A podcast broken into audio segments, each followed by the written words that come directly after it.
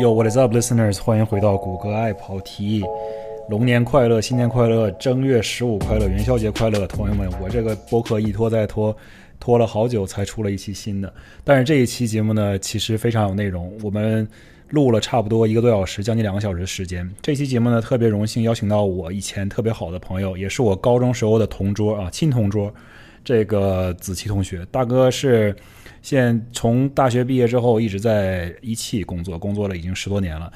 可以说是深耕中国的汽车制造业。本身呢，哥们儿是搞这个车身涂装这一块的，所以呢，我们这期节目呢后半段大概有很长一段时间都是聊了一些相关于他专业领域的东西，就在说一些关于。呃，怎么样喷漆啊？喷漆的一些细节啊，制造工艺的上一些细节啊，以及怎么样做这些这样的流程啊、管控啊，还有一些品质上的一些讨论。然后前半部分呢，我们讨论的就比较宽泛一些。作为两个汽车爱好者，我们两个特别有意思。在高中的时候，我们两个基本上都是坐在一起后排，然后 经常一起看汽车杂志啊，经常一起在上课的时候偷偷摸摸在那个书桌堂里面看汽车杂志，还被老师抓这种。呃，这是我们两个汽车爱好者在这个节目的前半段聊了很多关于中国新能源汽车也好，旧能源汽车也好，就是普遍的汽车行业的一些讨论吧。不管是生产制造也好啊，产品也好啊，销售也好啊，营销也好啊。还有一些品牌方面的东西。总之呢，讨论的内容非常非常的宽泛。今天的节目呢，相对来说比较长一些，大家一次收听不完呢，也可以慢慢分多次收听。但是呢，建议大家收听到最后，内容呢都是干货，希望大家会喜欢。那我废话少说，现在就进入今天正式的节目。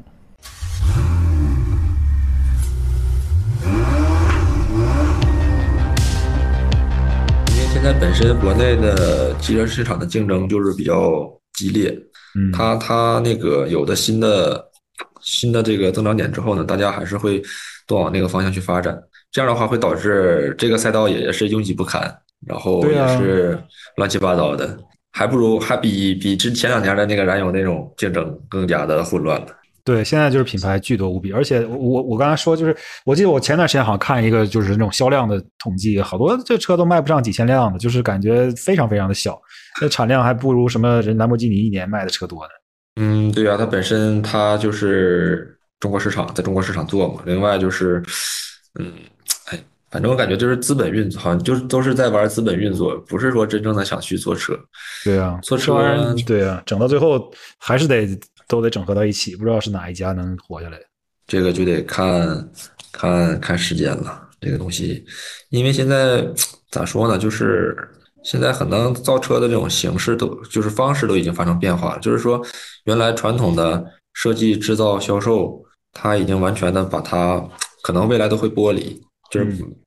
传统主传统大厂它的那个职能啊，都可能会发生变化。就是新势力现在都可能是，比如像华为、宁德时代这种，就是我们可能我们还不是属于纯设计部门啊，我们属于生产制造部门，但是在这个行业里边，我们听到的这种。呃，就是说这种趋势吧，一些信息吧，就感觉可能一些像华为啊，或者是那个呃宁德时代啊，或者是传统的一些什么零部件厂家，像麦格纳呀这种比较大的，它可能都推翻你主主机厂的这种，就是说垄断的地位。可能未来，嗯，华为它会把整个解决方案卖给你，你你可能你。就做简单的设计，你可能就做是内饰设计或者做车身的设计，然后做一些简单的造型设计，然后可能整个动力总成的平台或者或者是制就是制造就是那个整个的这个呃就是说这个智能化的系统，它以解决方案的方式形式打包卖给你。嗯，那那他就把把把主机厂就变成一个相当于就是设计公司，嗯，对对，简单的设计公司没有技术内核的。然后，但是现在为什么长安会去跟宁德时代和华为合作？包括一汽啊，那个东风，他们都会去，呃，通过不同的形式，比如说他们会去收购一些公司，或者是说在一些新势力里面入入股份，或者是就是自己去搞原原原创的这个平台和产品。他就是为了避免未来被架空这种形式，他们之间都会在博弈的。这个东西未来不知道什么样的，比如说你像。有的新势力厂家，他们做的非常好，可能平台做的很好，然后技术也开发的非常好，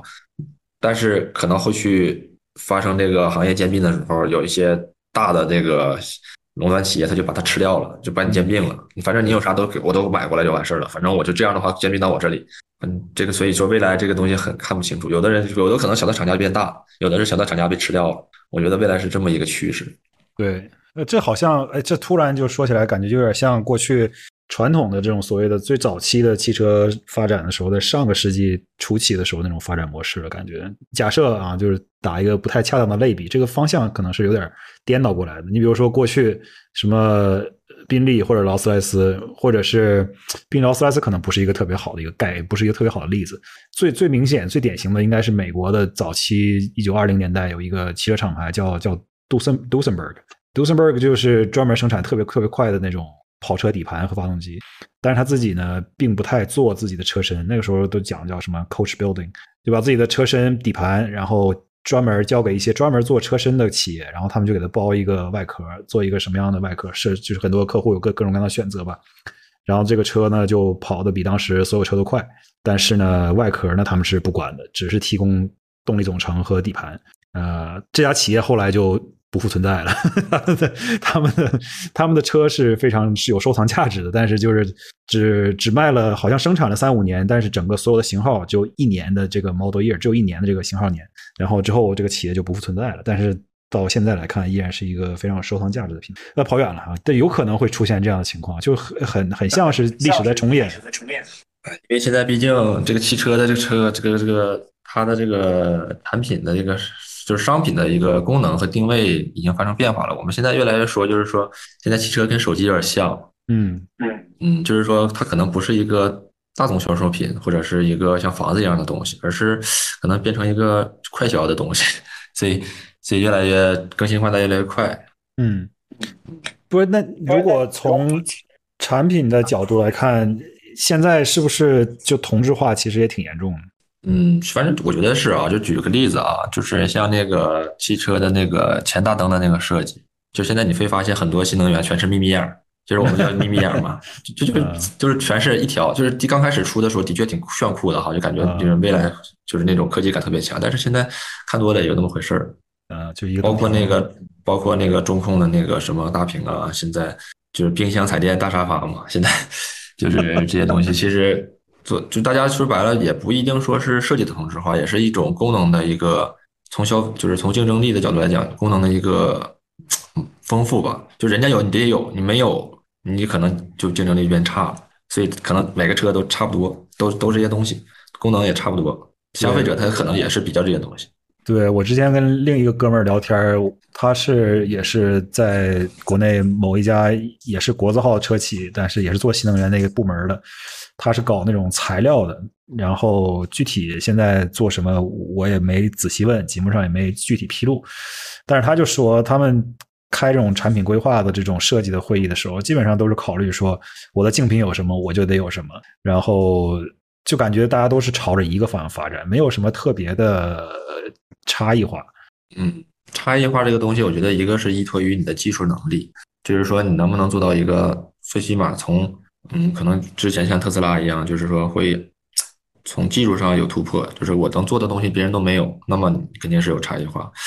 另外一个就是你这个创新的，可能本身从技术上嗯没有什么太差差异，但是从设计上会不会有这种创新的想法？但是这种创新的想法的话，就是要看他这个运营层的一个决策的力度了，这就是敢不敢去做这个事儿，他对未来这个市场的认可度有没有这种信心？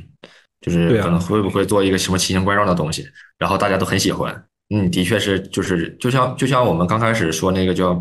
呃，国内的就是那个宝骏那个那个就是那个那个卫星车嘛。嗯，就那个那个那那那个东西，其实我觉得上汽这个五菱它这个这个企业挺挺挺，我感觉他挺挺厉害的。他刚开始就卖那个面包车嘛，那个面包车就是一年都一百多万辆那种。对。然后后来他就出了一个宝骏品牌。宝骏的话，它也是，就是说会比那个面包车会好一些，但是也很便宜。那个的话也迅速的占领了这个市场。嗯，然后后来他就出了这个，哎呀，这个一下懵了，叫什么？就是他那个那个就那个小微型车，纯电的车嘛，就续航就一百五十公里。对，然后那个卖的也特别好，在海外也有。对，就他一直在，他一直在突破。就是那东西有这个东西有啥？它没啥技术含量啊，就是说不是说没有技术含量，可能是从产品力上来讲，它它不是说最高端的技术或者别人做不出来。他就是创新嘛，他总在总来找到那个点，然后后面大家跟着做，跟着做的肯定就是没没有什么，就是市场占有率肯定会没有它高嘛。对，我觉得这这方面就是可能是你做差异化的一个方向。另外就是纯技术的，你你就是我能续航一千五，可能就是突破性的这种技术能力，这样的话就很能做出差异。如果是非有没有这样的话，大家可能还是做同质性的一种，我感觉有点卷的那种价格战，或者是对对对对，嗯，现在汽车行业我感觉本身就是可能大家都不挣钱嘛，就没有像以前合资那种就是像躺着赚钱那种感觉了。不管是从主机厂还是从这个下游的供应商来讲。其实运营的压力都比较大，所以大家都都是做成本控制。现在就是每所有厂家、所有的这个主机厂的成本压力都比较大。对，然后因为没有没有创没有创新嘛，没有创新就就只能说降低成本。对，你这时候就没有差异化竞争的时候，你就只能靠价格来竞争了，对吧？对。但是那你们总也也不能就是说百分之百全都押宝在新能源上面了吧？怎么也是把那些传统汽油车啥的、柴油车啥的还得接着做呀。嗯，现在。现在就是新能源，就是反正我们我们公司的一个还是齐头并进的吧。嗯，就是就是新能源和传统燃油车都会都会做，但是可能混动这方面会做的，传统燃油车结合混动这块会做的比较多。对，嗯，现在纯传统燃油车的话，现在也有，但是在市场上应该相对来说会少一些，或者是或者是。嗯，没有说那种全新的车型会做纯统燃油吧？我现在这个这个我我我可能关注的信息，我觉得在我概念里边没有太多了，可能可能就是老老款的换代呗。现在都已经到这个地步了吗？新款车都不做纯内燃机了吗？都必须得混动或者是纯电了吗？嗯，也有，但不太多了，就是信息不太多了吧？就是感觉没有什么纰漏的曝光率了，就是这种。那你像那个像那个迈腾啊。包括那个，反正就是这些传统的车，它还会不断的换代嘛。对啊。但是很多企业它不都是宣称了有一个就是解不生产燃油车的一个计划嘛？就是哪年什么哪年哪年之后就没有燃油车了。但是我跟你说，那那那个真的是有点扯，你知道吧？尤其是在海外，你要在中国，我觉得你说我还相信，至少能够实现有一定的这个可能性实现。这些妈的全球性的车企，大众什么不知道还是谁呀？通用啊，还是什么什么鬼的？上来就说我二零三五年要开始就不能再生产任何的汽油车了，我觉得或者二零三零年或者是什么玩意儿的，我觉得那纯扯淡，就是一点一点的其实，嗯，这个这个其实就是说，如果从中国市场来讲的话，就是看它那个现在的那个新能源渗透率嘛，现在可能已经达到百分之四十左右了吧。嗯，前两天我看那个数字，但是今天不太新不太深了，就它没到一半，但是它它的增速还是很高很快的。就如果按照这个来说的话。就是说，未来几年他想完全不做燃油车的话，也不太可能，因为你毕竟燃油车的市场还占百分之五十左右嘛，对吧？那你最起码在中国市场一千五百万辆每年的新车销售，你不做燃油车，那你这个相当于这块蛋糕就没有了嘛，对吧？对啊，这个这个肯定不会说是短期内不会说就去不做燃油车的，但是你要从就是说全球市场来讲，那更可能性就更小了，因为这个中国在新能源赛道跑的就应该是最快的。其他的，我觉得可能其他的从消费者那个维度对新能源的接受都没有说这么像中国这样这样热烈。对，你要说一些小一点的国家，比如说什么卢森堡，对吧？你这一个小小的国家，可能占地面积还不如一个吉林市大呢。然后你说他们这个地方说我要在二零三零年之前实现所有的汽车都是，或者你说伦敦，我就在伦敦市区内，它不是征收那个排放税吗？还是怎么着的？就说你要是燃油车进到伦敦市区中心的话，你要额外交税。这这种是显然是可以实现的，小范围之内的这没问题。但你像美国这种市场，那现在的渗透率也就个位数，顶多就是百分之十几，可能在加州能达百分之十几，那已经算很高的了。就是全美国范围来看，现在基本上就是电动车销售就达到了一个瓶颈，就是大家已经不太继续买账了。就是一开始愿意去尝这个做第一个吃螃蟹的人的人，已经把这个车买好了，而且可能已经换了几代了，特斯拉什么的。但是后面的话，慢陆陆续续的这些想要再跟进的人，他就速度就跟不上去了，就量就不够了。所以这上次，嗯，马斯克显然也是押宝在中国嘛，他也是花了很多时间在那边。就是看这个东西，还是看那个就是消费者的一个诉求。其实中国的话，我觉得，嗯，老百姓在使用车的时候，对于用车成本的要求还是比较高的。对，就反正对于我的个人来讲的话，可能再去买车的话，可能也会考虑混动。因为本身这个随着这个充电充电这个条件的越来越好的话，那么用车成本的确是电车从这个油耗这块的话，还是相对来说有明显的一个差异的。嗯，但是我们也分析，从长期的用车成本，因为有首先一个二手车保值这块，电车就不占优势；另外就是未来这个电池的一个衰减，包括后续的保险和维修，就是长从长期费用来讲。电车和油车可能现在还没有看出来那种明显的、明显的这种很就是清晰没有清晰的数据吧，因为毕竟这个使用周期还是相对来说短一些。但是现在目前看可可见可以预见的是，长期的这个成本来讲，电车会比油车会高。但是到底这个东西这个公式是怎么算的？就是你开多少多公里和你最后这个车贬值或报废，你花的这个长期成本。到底能怎么算？能算出来一个这个账？可能后续再过几年的话，会有一个明确的一个变化。另外就是，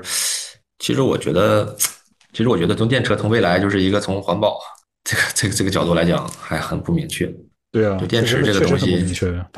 对啊。你说现在这个二手的电池怎么处理？未来这个汽车电池的这个量上来之后，那么国家政策会不会有要求？这个要求完之后，它这个。成本会落在企业身上，还是落在消费者身上？这个现在老百姓短期内他也看不出来。对啊，这时候贵公司就立刻应该开启一个事业新的事业部，就是电池回收事业部，是吧？立刻开始研究电池回收这个事项，将来把这个东西做成一个产业链的一部分。嗯，这不可能，美国那边可能油价它相对来说比较便宜吧？对，或者所以从消费者这一角度来讲，他没有什么这方面的顾虑。另外就是，其实说白了。除了动力形式以外，嗯，有一些智能、智能就是智能网联这些功能，其实油车也能实现，这个倒是没有太大的差异，包括设计这块。但我不知道在国内，国内我相信应该也一样吧。有一些人可能他对于这个东西的接受程度也会比较抗拒一些吧。在这边就很多人其实并不喜欢你的车的所有信息都是联网的，或者是。可以被人监控到的，当然不知不觉就是连油车，其实你也一样的。你说买一辆这种比较新的汽油车，一样也是随随时人家都知道你的车在哪儿，这个事情也都无法避免。但是可能在呃心里的这个他们这种比较洁癖的人会觉得说，哎，我这个电动车可能会随时入侵我的隐私啊，随时知道我在哪儿啊，随时知道我干了什么呀什么的。对于很多美国人来说，这是一个心理上比较难跨越的一个坎儿。那这个方面在国内我觉得还好。国内的话，毕竟这方面的人的想法，反正我个人来讲，不会有这种明显的这方面的顾虑。对，因为因为因为可能从某些维度来讲，有些信息不是说你不想给别人就就不给别人的，包括现在说的电信诈骗呢，那你说这东西你的信息咋咋咋出去的？这谁也不知道，也控制不了，也不能因为买车这一个事儿就考虑这方面了。所以，我我觉得这方面在中国市场相对来说没有那么敏感。对啊，这老美的这帮人的想法还是相对来说比较天真一些。Anyway，但是我就其实看丰田最近又经常，丰田张楠大哥最近就除了道歉之外，还是经常会说他们自己相信这个混动技术啊，相信什么这个他们自己。开发了二十二十多年的这个混动技术，应该是现在比较好的一个解决方案嘛？所以他们一直没有就是全面的去拥抱呃纯电动这一块儿有一些车型，但做的都就有点那种，哎，丰田的纯电车型至少在美国和欧洲来看，就是做的非常的就是不三不四吧。但是它的混动车型一直做的很好，而且销量也非常好。基本上它所有车型现在都是混动的，好像大部分都是。然后这个也是一个非常怎么说，具有一定的这种。上升到意识形态的一种争辩了、争论了，你知道吧？很多人就说你这个东西就不对，很多人说就是你另外一方面就不对，变成了一种就是你死我活的这种讨论。很多时候。我们作为消费者，你你你不能，当然了，你你不光是以一个消费者的角度来看，你还是以一个业内人士的角度来看。但我作为一个消费者，我就会有的时候就很难以避免的被就是裹挟在这两种论调当中，就是有点犹豫不决。我不知道应该去相信这边的，还是应该相信那边的。因为我个人的用车的情境其实很简单，就上下班，对吧？而且，你像在美国的话，很多家庭里面都有多辆车，你可以选择的就是不同的使用。场景使用不同的汽车，对吧？那么等于说，其实你是有这种可能性去选择，比如说纯电上班、下班，然后有一辆油车去远途旅行，或者是就是开一些比较呃长的或者是气候比较冷的地方，什么样的这种情况，充电桩设备不是很就是完善的这样的地方，这种情况，呃，至少那电车在家可以充电，对吧？上下班的时候，所以，但是呢，你又不可能说，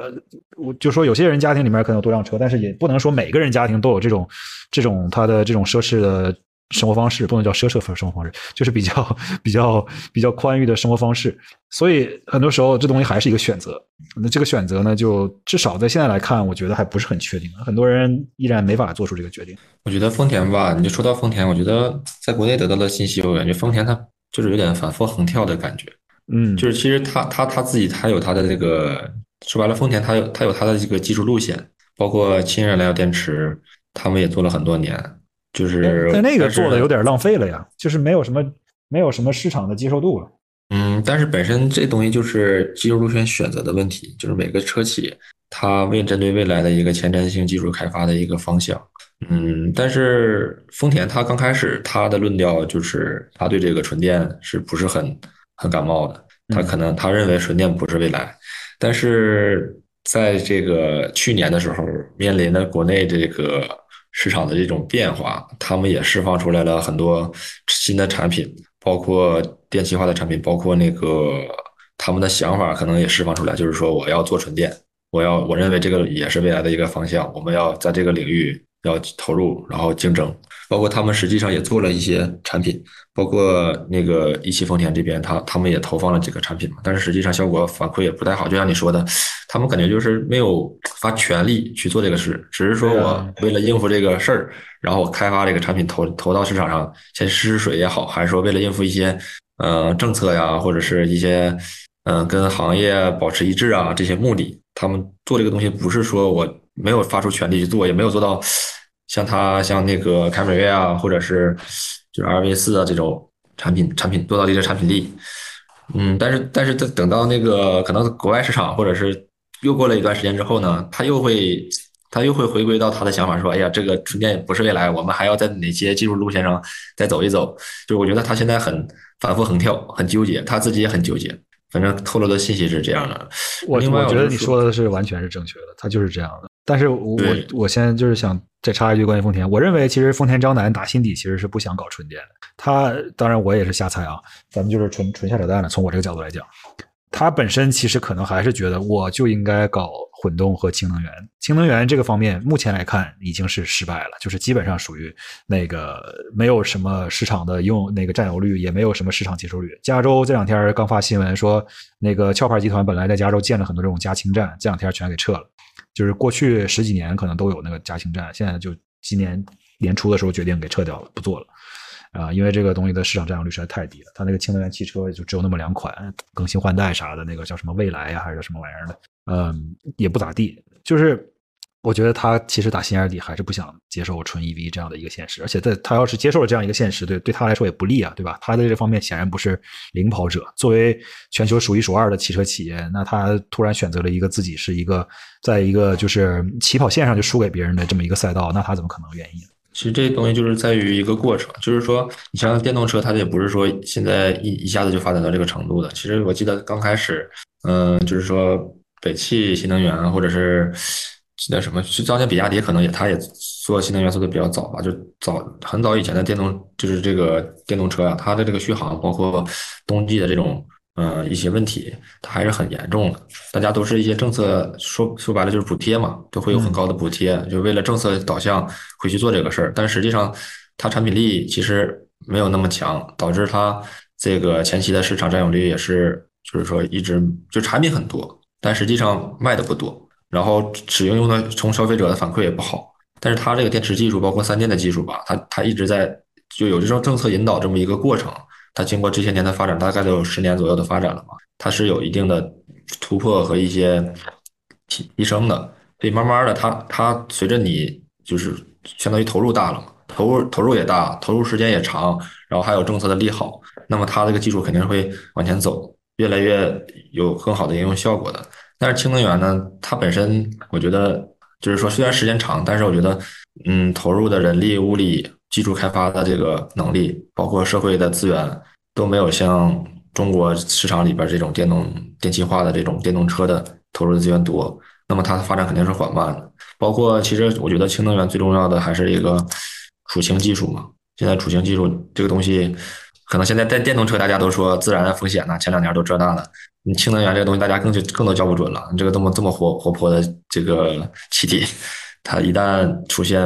就是说危险的话，这个爆炸呀。这个大家可能不懂技术的人，可能看着就是会有一些抗拒感。另外就是加氢站，你加氢站这个东西制氢，然后再加上运输，然后再加上怎么去加，这个东西都都都有很多的这个技术壁垒。如果要是说没有很多的资源去和时间去研究它的话，那肯定是从应用维度来讲，大家不会买单的。那你越不买单，就越恶性的恶性的发展。你可能原来是有一些投机啊，或者是一些。政策的想导向可以做一些初步的尝试，但是如果市场没有反馈的话，这个东西很快的就就不会有持续性的发展了。越不持续性发展，你这个技术就就就越枯萎了。很多技术就是这样没的。对啊，你你特斯拉其实最明智的一点，一方面是它自己的软件自己搞得很成功，另一方面就是人家一上来就铺开这个 Supercharger 这个网络，对吧？而且这个东西用的都是电电网，这个东西在现在这个人类文明当中已经非常普遍的一件事情了。所以它等于说在硬件布局这方面，显然一下子就优于这种所谓的氢能源汽车太多太多倍了，对吧？你又不需要运送，你又不需要干嘛的，你只要把东西建好了，通上电就就行了。嗯，所以他们一开始的布局还是很聪明的。嗯，现在就是就是电力它本身就是一个嗯基础设施比较完善，你只要是做就是。针对性的做跟你配套的基础设施的布局就可以了，并没有说有能源方面的一些问题。对，就只要我我只要足够多的超级充电站，或者是超级多足够多的换电站，那么我就能满足这个应用的要求了，而不是说我要考虑怎么发电，然后怎么电怎么到我这儿，然后怎么再给汽车上。对啊，这个这个就没有这方面顾虑嘛。对。特斯拉虽然在一开始早期搞这个市场宣传的时候，确实有干过这种事儿，对吧？在一个换电站试点旁边还弄了一个柴油发电机，然后在那发电，给自己的那个充电桩当场发电，然后给那车的充电。这种事情，这种荒唐的事，特斯拉早期也是干过的。但是主要是为了，我觉得一是搞这种市场造势，另一方面也是像你说的，其实钻一些政策上的空子，蹭一些政政府的补贴啥的。呃，不过这已经是过去的一些事儿了。现在特斯拉可能也不太不太靠这个。其实你在你在那边做这个行业做多少年了？我突然想起来，你好像是不是一毕业就在做这个？对啊，我一上班我就在那个一汽这边，然后其实主要是做生产制造方向的，嗯，不是没有不是去做跟设计会有一些会有一些那个接触，或者是有一些那个工作上的往来吧，但是不是做纯设计，我们主要是做这个生产制造，因为我是学化工的嘛，学化工的话。嗯，在汽车的生产制造这块儿的话，就是涂装，就是涂装技术应该是跟我这块最对口的。对啊，那就跟所以跟新总那边正好也是，我俩也是相当于同行。然后，啊，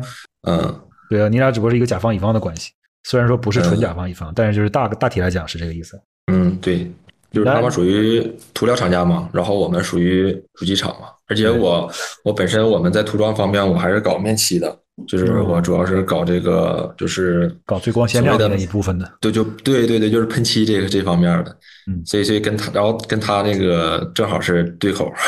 哎，在进入你的这个专业领域之前，其实你在这行业工作了这么多年，你觉得从国内的角度来讲，是什么时候突然开始转向新能源的？你记得吗？这个事儿是哪一个时间阶段就突然就发生了？我感觉就是。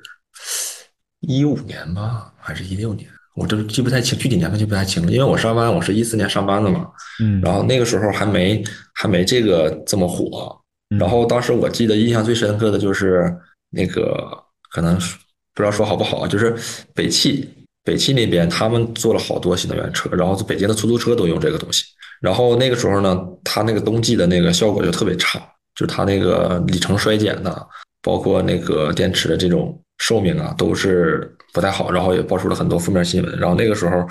然后就是对这个印象挺深刻的。然后另外就是，反正我印象深刻都是负面的啊，就是骗补，就是好多新能源的做了好多品牌，然后他们上来就是拿国家补贴做一些事儿，然后做一些车，因为你做一台车，国家会给你补多少多少钱嘛，嗯，然后然后这个车就是做的就是可能各种各样的套路啊，然后去骗这个国家的补贴。就那个时候在一六。一七年那个时候，应该这这这块就是比较就这些信息比较多。嗯嗯，然后后来就是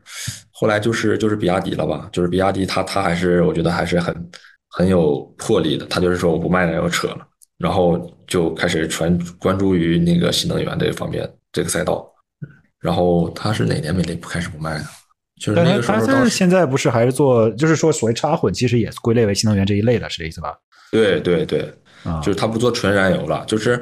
当时是我记得二零年还是二二零年的时候，还是二一年的时候，就是那个时候呢，比亚迪就是整个电动车市场其实还没那么火吧，就是说销量没那么高。然后但是比亚迪它已经体现出来它的这个优势了。然后后来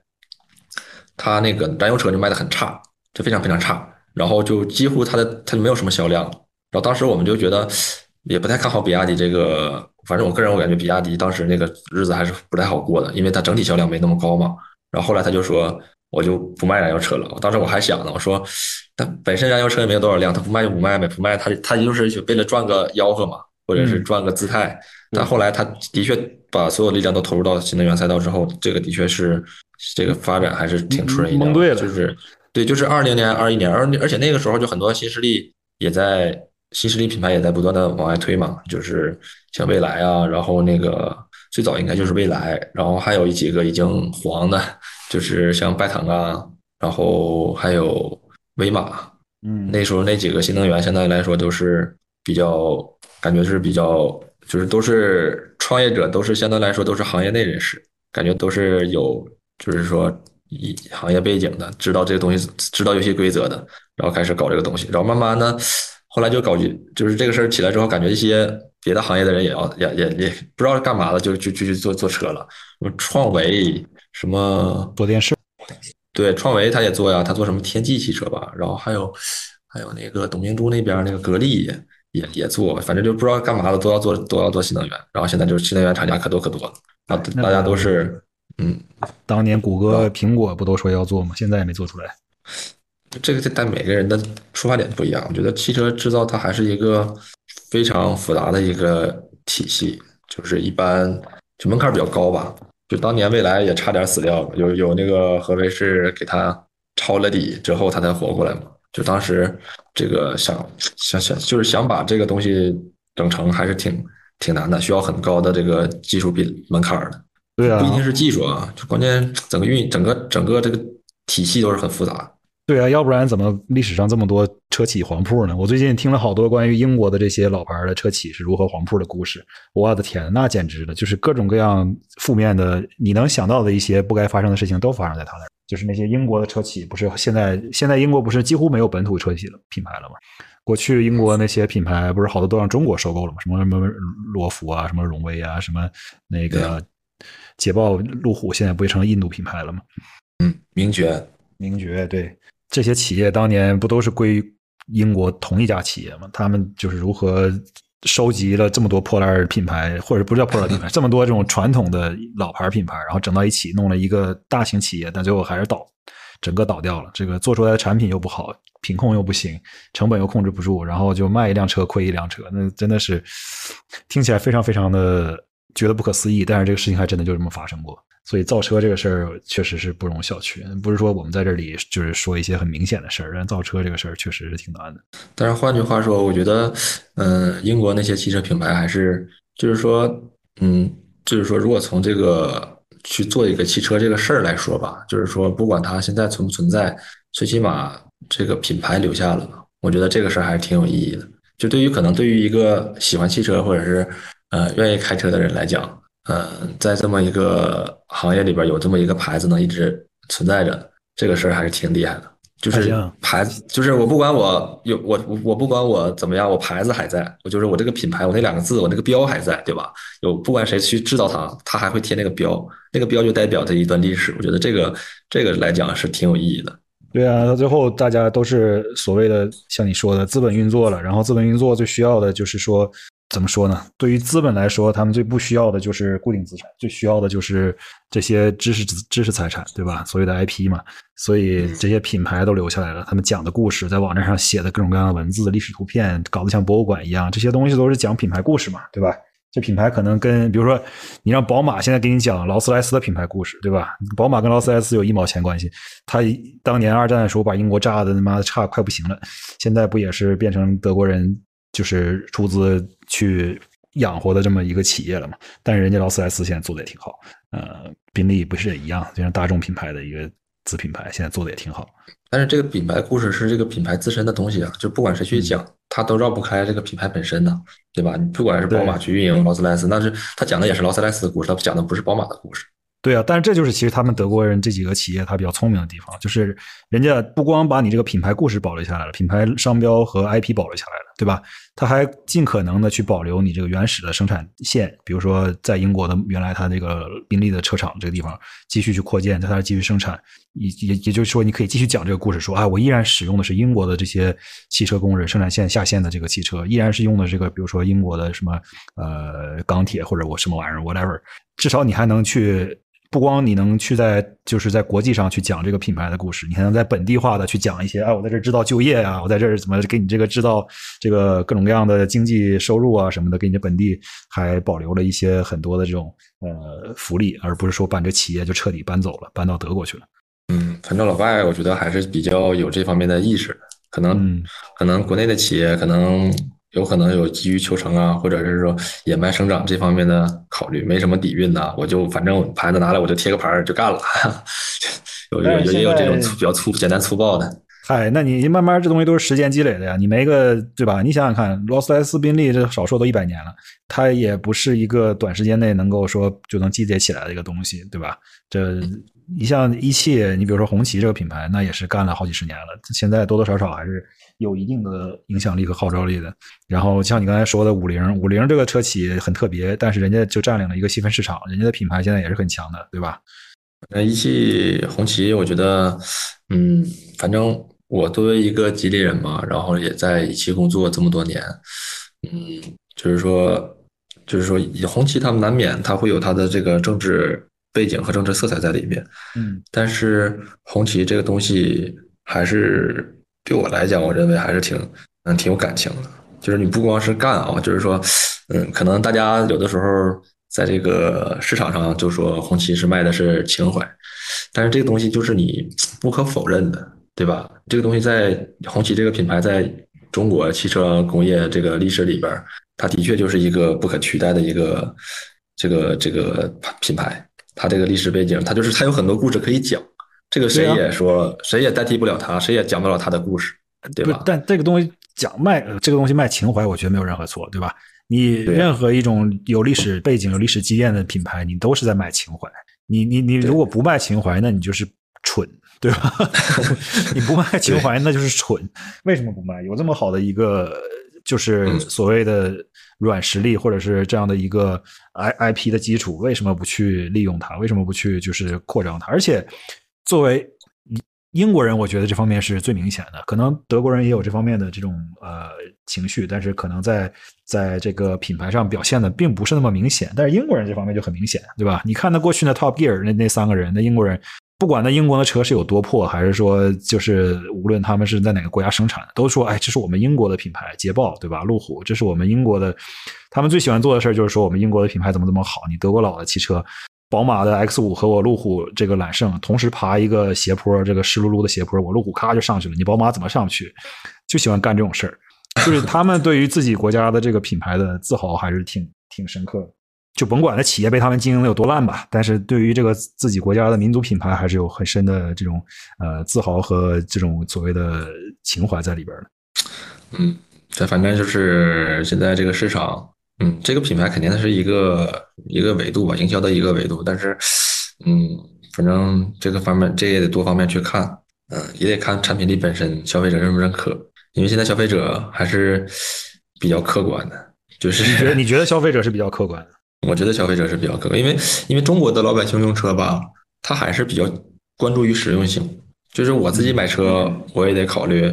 可能，嗯，就是我跟好多人聊过，就是。都是比较空间油耗，对吧？嗯，要其实可能对动力啊，这个可能都不是说特别的要求。然后现在可能追求的是舒适性，比如说你内饰啊，然后那种座椅啊这种舒适性。然后另外就是电气化。对吧？现在不都说吗？我我我，可能年轻人买车都说我这个车多长时间做一次刷新呢？刷车机车机要做一次刷新呢？这方面可能都是他们考虑的。我这东西如果不刷机的话，是不是慢慢的就就像那个老爷机一样了？是不是这个汽车就会变成老老爷机了？这个车机就变成老爷机一样的一个状态了？我就跟不上这个潮流了。就是大家还是嗯，可能更考虑到他得到的这些东西跟他自己的需求能不能够完美的匹配。这个这个，我觉得现在我说的消费者的客观就是客就是这样的，因为本身这个你看国内人买车还是来讲一一一个人一辈子可能就买那么几台车吧，两三台车，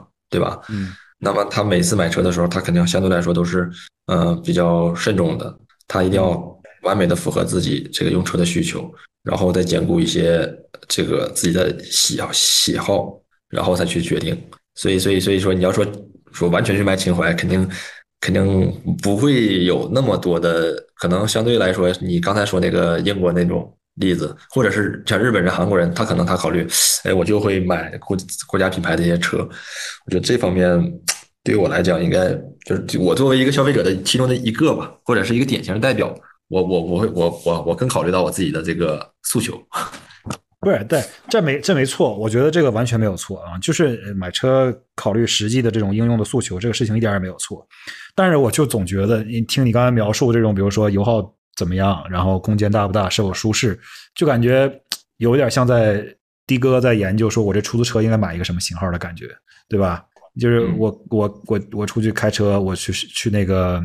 我去出车了，我就得考虑我自己的油耗是多少，我的车舒不舒适，干不干净，里面空间大不大，就感觉没有一个实质性的区别。就就我个人其实可能是也是受到这个西方啊营销学的洗脑，我可能更多的会有的时候去考虑这个车的。品牌，或者是说这个车的本身，这个车本身这个型号、这个年代，或者是这个车的造型，或者车的设计，或者车的发动机动力怎么怎么样，它代表的是一个什么样的性格？或者是说，如果我这个人平时喜欢，比如说穿牛仔裤、牛仔服，或者是穿皮靴、戴个帽子，我像个西部牛仔一样，或者是我喜欢西装打领带，我的。一种个性，或者是我一种身份的延伸，你懂吗？我就可能会考虑到是这种事情可能会更多一些。我不是说这种事情就是国内消费者不考虑，显然国内消费者也会考虑这个事情。就但我可能会觉得，就是说这方面的考虑可能要更高于说，哦。我这辆车必须要有。当然了，我现在生完孩子之后，我这个说这话有点站着说话不腰疼，对吧？我显然也是立刻生完孩子之后就买了一个七座 SUV，对吧？就是 这个这个事情也是在我过去是想都不会想的。嗯，所以说人的硬需求总是要满足的。但是你在满足这个需求基础之上，你可能会说，哦，最基本的需求就是我要七个人，比如说我爸妈要来什么的。在这基础之上，我可能就会考虑哪一个汽车的这种品牌，或者它的外观，或者它的内饰，或者它的设计的理念更符合我这人的性格。所以最终选了一个沃尔沃，对吧？就是比较低调一点的，然后外面看起来也是比较低调的，然后里面呢就相对来说比较舒服的，比较比较内敛一点的这种东西。然后，但是在另一方面，如果是我个人开车，我可能就会考虑比较张扬一点的，买个什么小两座小跑车啊之类的这种事情，我就会。不介意这个，就是我我感觉可能这里面还是有这方面的想法会占的比例比较多一些，至少在我看我身边的人买车的时候可能会这样子。我我我我比较我比较我我我觉得你这个想法是也也很正常，就是这个东西可能也跟那个可能经济基础有一定关系吧。就是说，国内很多家庭他就是一台车或者两台车，然后嗯，他这个换车的频率比较低，那么他这个就是说追求追求这些。就是这种自己特别符合自己身份的，或者说自己的喜好的，他这个可能想法也没那么会不会那么明显。另外就是，其实现在也是有这种趋势的，就是现在现在所有的主机厂做什么差异化呢？就是可能从技术核心上来讲没什么太大差异，包括用材呀、用料啊这些东西，可能多多少少都没有什么太多的差异空间了。那么可能他做这个设计，从设计方向上就是满足大家的这个像你在说的个性化需求。你像现在国内这，嗯，去年出了好多方盒子的越野车嘛，对，就是那个坦克三百啊，然后那个捷途，还有那个比亚迪那个方程豹，嗯，然后可能明年还要上上那个福特的那个那个什么来着？那 Bronco 可能也要，对对对对对，就要上福特的那款。然后我觉得这个它也是为了满足那个消费者的一种差异化的定位。比如有的人他就喜欢硬派越野啊，就是硬派越野它属于一个标签嘛，对吧？对，那么那么对，就跟你刚才说的是一样的，对吧？然后那有的人就喜欢豪华，或者是喜欢这个运动，对吧？那这个可能这些肯定是这些国内的厂家在设计的时候考虑的一个因素嘛，对吧？不同的产品线它对应的不同的人群。现在主关键是吧？现在就是牌品牌太多，然后呢，其实选择也多。你就同样大家都扎堆儿，你同样去我就是买买个硬派越野车，可能原来就觉得我买个牧马人对吧，或者买一个普拉多，这就差不多了，没啥选择空间了。嗯，现在一看，我靠，哗哗哗全出来了。对，这这这这个这个这个这个，其实你要说肯肯定是有这方面考虑的，就是说做做产品的时候也会考虑客户的这种个性化需求。但是因为你这个产品太多了，就话就变得你感觉啥都是一窝蜂，又觉得是你是大而全呢，还是说没有特质了呢？这个这个就不好评价了。对，我觉得这个是一个现在比较烦的一个事情。就在美国其实也一样。当然，我我我就说我刚才说这个话，确实可能也是像你说的，就是嗯，在有一定的经济基础条件下呢，可能你选车的时候你的灵活性会多一些，你考虑的因素也多一些。如果大家只是一个正常的，就是上下班使用的一辆车，一家比如说那。咱刚毕业的时候，在美国显然也是就就一辆车，然后上下班就天天开这个，然后去上学也开这个，去干嘛出去远程旅游啥的也开这个，就可这一辆车使劲造。那那个时候呢，你可能你的选择就会相对来说比较有限一些。但是当你在选择一些这种所谓的最，by the way，当我买车的时候，第一辆车我还买了一辆破萨博，其实对于很多人来说都不能理解为什么要第一辆车买一个这玩意儿。呃你你能你你买萨博，当时我还是很理解的。对，但是。当你需要买一个这种非常合理的、非常理性的、非常符合你的实质性的需求的时候，这种选择通常就会变成一个比较比较无聊的选择。这个事情可能是一个默认的一个选项，没有什么特别好的办法，对吧？你这中型的这种 SUV 或者是这种交叉车型，大家的造型都差不多，圆不溜秋的，然后前面像你说的好多新能源都是那种细，就是眯缝眼那种细条的灯条，后边也是灯条，前面也是灯条。好多这种车都长得差不多，对吧？你感觉就是通用也好，福特也好，还是丰田也好，还是本田也好，这一个细分市场，这一个级别的车，感觉都长得大同小异，对吧？现在很多像你说的，就连什么本田的这种传统的这种五座 SUV 也要出一个这种越野版，对吧？就好像说硬派越野就是加点什么，就是外装套件弄一个那。高一点的悬挂，弄一个对吧？越野点轮胎就叫自己是越野版了。这个东西其实也就是换汤不换药，或者就只是给一个外观套件这样的一个东西。但是这个东西呢，毕竟还是有人喜欢这个东西，因为啥？因为大家还是想要在这样一个比较稳健的一个产品细分里面寻求一点点的个性化，对吧？你去买一个斯巴鲁，比如说买一个斯巴鲁的什么森林人。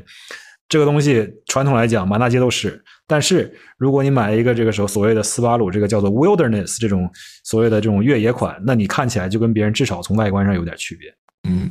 另外，另外我觉得还有一个维度就是可能，嗯，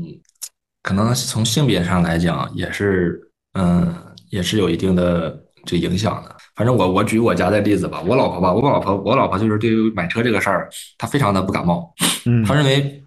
就是买车就是一个代步的工具，就是说你你你得多影响影响，够潜移默化的，你就够用，你就够用就行了。然后呢，我跟我们去出去吃饭呢或者聊天呢，就有一些那个他的他的同学是男生哈，然后我们就是聊一些那个关于那个车的事儿。然后就是就是我们给他反馈的一个信息是，对于男人来讲，这个车可能这不是说性别上的有什么歧视啊，可能有的女的也很喜欢车啊，但是但这种概率性的东西就是说。可能很多男孩儿，他从小他就喜就喜欢这个东西，对吧？等到长大了之后，他对于车来讲，很多男人他对于车来讲，对他对他来讲，他就是很特殊的一种感情在里边。所以买车的时候肯定会考虑，我到底喜不喜欢这个东西？我一的一眼第一眼看到它是不是我的我的我的菜？可能跟选老婆 都有点像，但是但是可能。可能就是像我我我老婆代表的这这这类人群啊，不一定说是女女女生啊，可能有些男生也是，他就觉得不太 care，就是变成一种工具把，无感，对对，把它看成一种工具，所以嗯，他不会因为这些东西影响自己的选择，可能更关注于自己的需求。对，所以所以说这种没有错，嗯，那你得反正有的人呢，像对像我们这种对车比较有感觉的人呢，他他会就是说考虑。我哪怕多花点钱，我也要选一个自己喜欢的，找一个自己喜欢的颜色、喜欢的品牌、喜欢的呃一个造型，对吧？可能牺牲一些其他的一些东西，但是可能有对有一些相当一部分人来讲，我就是要性价比，我要实用，我只要满足我的功能就可以了。这个这个东西不要对于设计这些东西什么差异化呀、个性啊无所谓。可能很多中国的消费者也会抱有这种心态去选吧。就是这个东西其实还是没有到一个呃怎么说呢？呃，我觉得它可能经过了这个作为一个快消品或者是一个代步工具、生活必需品这么一个阶段之后呢，可能慢慢会更多的人会把它当成一个兴趣爱好或者当成一个呃收藏品来去考虑。毕竟很多。欧美的这种稍微上了点年龄的车，其实它还有收藏价值。在中国，我觉得这个可能这个数量还是相对比较少的，在能够归类为收藏品的汽车还是比较少的。就是汽车文化这方面嘛。对，就像我们我们公司之前也做过，就是就是。就比如说老爷车修复，就是以前做的大红旗那种车，然后他他有真的有很多人是收藏那个红旗车的，嗯，就各样各样各各式各样的那个年代的还有型号的车，他们有很多收藏家去收藏，然后收藏完之后，嗯，我们我们那个我们公司也做了一个部门，就是做那个经典车修复，嗯，会他我们也会去收一些车，然后拿过来我们去修复一下，然后不管是卖给收藏家也好，还是说我们自己保留啊。这个这个这个针对于红旗来讲，我觉得还是它最起码它有这个基础。对，我想是说红旗应该是比较明显的一个有这样的潜力的这样的一个东西。对，这个中国的汽车文化的确，但是我觉得国内很多还是有可能我们不太在我们这个阶层可能还没到，就是说这个玩玩这个收藏，就是还没到那种这个那么随意就能做或者怎么样的，就是还是需要一定的。得在一定的圈层才能做，或者我们可能有一些。换句话说，就是美国的车便宜。换说就对，然后我们可能就我们的我们也可能接触不到那个那个那个那个信息接触不太多嘛。但是肯定，我觉得毕竟这个市场这个很大嘛。那么做这方面的人也是很多，对吧？其实从从网络上有一些信息也能看到，有些很多人还是还是那个，就我们关注，我也关注了几个汽车博主啊，他们他们还是我觉得他们还是挺有意思的，就是。自己喜欢的车，我买来了，哪怕它贬值了，我也要买。我也喜欢，我要开，对吧？就是这种，我觉得还挺好的。哎，这种做博主的，你就有的时候也不能太那啥，因为毕竟他还是有一定的。你买就是，我不知道在那个在中国的这些。内容创作者他们是怎么样的一个套现的方式？可能主要还是靠赞助或者怎么样，或者带货什么的。但是你至少在在美国，你要是比如说你在油管上上传视频什么的，或者在那些社交媒体上上传视频什么的，你只要你的观看流量够，你那个社交媒体就会给你钱，对吧？所以你的制造的内容，包括你买的车，都是你制造内容的一个原材料。等于说，你就算买个车它亏钱了，你也可以把它当成一种你生产的一种工具，对吧？那你生产资源，反正使用了，你赚了钱了，你也不亏，而且你还拿着个车可以玩一玩。再加上现实来讲，对吧？你开个公司，然后买个车啥的，都可以作为公司的开销。你到时候就是把自己公司的税一减，对吧？这东西都是有一定的商业价值在里面的。它虽然说这个车可能你买辆什么那个二零零两千年左右的奔驰，那现在肯定那贬值都不行了。然后，但是说不定某一个车型就是。在网上就有人看，对吧？那你就做这个视频就能赚钱。Anyway，这个说远了，这就不是我的，不是我的本行。哎，这个东西就是说看你信不信了。我觉得，如果是如果是做这个事儿吧，从就从这个人的情感上来讲呢，应该是他先喜欢做这个事儿，他真正喜欢这个事儿，然后他才能把这个事儿作为变成一种挣钱的一种，尤其是这种就是靠流量啊，对这种网上那种视频的形式，就是可能。他只是一个兴趣，然后他慢慢的去投入了一些东西，然后他才能把它变成流量，然后流量才能变现。就是说，可能出发点本身它应该是理论上应该是从自己理论上理论上是这样，但是你但是但是现现在很多公司嘛，去包装一下，然后去去做这个东西，肯定有。对，就算你个人开始做的时候，哎，我不忘初心，对吧？我就是喜欢作为一种热爱来去做这个事情。但是你总要有一个点，你要做出一个抉择，就是说，有钱给你赚，你赚不赚，对吧？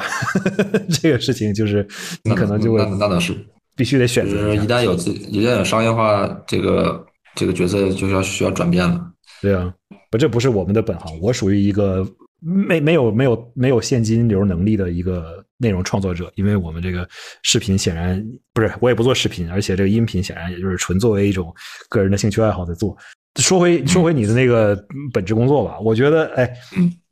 这个行业啊，就是本身一方面很复杂，而且门槛很高，技术非常非常的，就是涉及到技术领域非常非常的多，对吧？你就是说你这一块儿，你觉得干这么多年？大家都是有什么样的一些新的就是发展，或者是新的一些这种趋势啥的？你就不是说，我跟李新龙、看巴斯夫他们公司经常每年出一些什么最流行颜色这那个的，但是这些东西我觉得其实都是就是 come and go，对吧？就是有的时候就是今年流行这，明年流行那，这都无所谓。但是我觉得从技术的角度来讲，你觉得它是一个怎么样的一个逐年变化的一个东西？你就跟我们简单分享一下你在工作中这么多年有什么样的一个体会？嗯。其实我感觉，就是我们做的这个技术领域吧，其实，嗯，它主要还是一个，就从主机厂这个维度，它主要还是应用，对吧？因为我们我们是把这个汽车造出来，对吧？我们是就是说，汽车整个是研发、设计、生产、制造，还有一个销售嘛，它就是就是一个这么一个一个。然后我们这个从大了讲，我们就属于生产制造这么一个环节，我们是把产品部门设计出来的东西。通过原材料的加工，还有工艺的这个制造的过程，把它变成一个产品，然后给销售部门去推到市场去销售，对吧？其实我们从主机厂这个维度来讲，它还是一个，主要是还是应用。比如说像巴斯夫是我们的那个涂料供应商，那么他他会把他们其实涂料的开发和这个生产是在就是像供应商那边，他把这个原材料呃发给我们。然后我们通过现场的工艺设备，然后进行施工，然后喷到车上，说白了就是喷到车上嘛，然后实现一定的颜色效果，实现一定的这个外观效果，包括一些功能性的防腐啊，或者是抗老化啊这些功能性，实现这些功能效果，然后赋予产品一定的这种相当于它一个一定的价值吧，就是这么一个过程。包括设备它也不是我们自己制造的，也是以设备供应商制造的。我们主要还是说通过工艺过程的这种。加工，然后把它实现应用实现的一个对一个，比如说你就是整个资源放在一起，然后把这东西能够真正的发挥作用的一个地方。对对，然后嗯，反正我其实我做这个，我也是，就是说这个我上班之后我做的这个东西也挺挺挺杂的，挺多的，但是都都在这个这个涂装行业里边吧。然后近几年我主要是做这个面漆这这这块儿，主要是喷，主要是说白了就是喷漆嘛，对，就是喷颜色，喷那个。这个就是照光漆，就是那个外面大家说的这个光油，对吧？喷这个东西，然后就是，嗯，现在其实从制造方向吧，其实有几个维度吧。其实一个就是，就是说，就是制造的从技术上，一个是制造的效率，还有一个就是说它这个制造的精益性，就是说我我能不能就是以最快的一个效率，然后实现这个产品的一个加工。那么就是说。然后另外一个呢，就是说成本维度，就是说我能不能降低这个生产的成本。另外最后一个就是关于质量维度的，就是说我能不能稳定的实现一个比较高的一个质量。就是制造它其实它没有啥花头嘛，就是另外就是可能从技术上还有一些创新嘛，就是说我创新它也是就所谓的技术创新、成本维度的创新，还有质量维度创新，它它绕不开这些这些东西，绕不开这些维度。对对，嗯嗯。钱、时间和质量，这是一个制造企业最需要的三个圈儿，对吧？尽可能把这三个圈的重合面积变大，以及不要让他们离太远。这，对啊。然后其实现在整个，就是现在这个制造业的这个，现在反正我们这个汽车涂装这个技术呢，就是其实已经发展了很多年了，很多东西呢就相对来说比较成熟了。然后呢，大家都是在不断的抠，就是去精益，就是向丰田学习啊。然后精益可能，它反正就是整个行业就是两种模式吧。像大众他们就是我要用非常高的这个设备的能力，然后来实现这个质量。就是我设备非常的先进，我自动化程度非常高。然后呢，我整个就是说可能相对来说，呃，就是说场地啊、面积啊，然后运营的成本呢，然后能源呢，相对来说会这个设从设计维度上相对来说会更更更。更充裕一些，来保证我最后的产品质量。但是丰田，丰田它的那个想法就是，我要尽量的精益，就是我怎么能用最少的成本，然后达成一个我可我觉得 OK 的一个质量目标就可以了。然后，然后从管理上，然后能够尽量的提高生产效率，然后降低这个生产成本。现在整个慢慢的这两种思想在融合，你就会发现，就是每所有的企业都是要就是全维度的就提升。比如大众，它也向丰田学习，它也要去降低成本，去提高这个减减减少人员呐，然后去降压减少能能源的损损耗啊。然后丰田呢，它也不断的在考虑我怎么能把质量提升，然后就是这个设备的自动率、自动化率怎么能提高，然后然后这样的话，现在整整体的就是说，说白了就是我我全都要，就是大家的想法就是所有维度我全都要没有错，这个行业对对，你全都要没有错，对吧？你的目标肯定是你想全都好，但是你总像不同的企业总会有不同的一些让步，不同的一些妥协，对吧？那你你比如说，哎，你最最最最基本的，从我们作为这种消费者或者是所谓的业业余这种大家行业外人士的角度来看，就是你这个漆怎么样？现在评价这个漆好与不好，对吧？你就从质量这个角度来看，那你你你也不用说特别特别专业，比如说什么，哎，这个暴晒多少年不会褪色啊，什么这那个的，这我觉得我我们也没法去评判。但是很多人就会说，我肉眼一看，哎呀，这个日本车这个看着像橘皮一样，就不好看。然后说，哎，这个。嗯，美国车也是，就看着漆就很薄。这些概念它有没有一定的实际的这种所谓的，就是 它有没有一定的这种，它的这种说法有没有一定准确准确的意义？还是说这东西其实完全是外行人在瞎说？嗯，这个我觉得就是说，首先我觉得从这个消费者的维度来看，这个产品的这个质量呢，首先质量是一个质量是被是被设计出来，是被。就是质量是被设计出来的，嗯，不是说就是说大家已经能够控制到一个很精确的一个角度了。就是说你看到的其实就是有意而为之的。就是怎么说？就是每个车企它对于这个就是涂装的质量来讲，它有自己的标准。嗯，他他是自己规划。就是说我的产品，首先我的产品是什么定位，对吧？我是低端车、中端车还是高端车，对吧？那我针对不同的产品定位，那我的这个图层的标准肯定就是不一样的，对吧？另外就是同样的。平台的产品，那么不同的产品、不同企业的这个质量、质量规划的一个思路也是不一样的。比如丰田，丰田他就他可能他就是觉得，呃，我只要能做到一个可能就是达标就可以了。就是说，可能我们对于那个，它就是因为当你质量越往上走的时候，它的成本会跟着大幅度成增加。它这是一个就相当于那种指数函数是这样东西，就是当你想。当你的质量达到一定程度，这么说吧，还是这么说吧。如果如果你要是说去做一个这种量化的估计，比如说，我就让你喷一个一平米的一个车身面积，最廉价的量产车和最你见过的这种最高级的量产车，他们俩之间能够差多少钱？差多少钱？就差多少多少倍，或者差多百百分之多少这种概念上？那你这东西就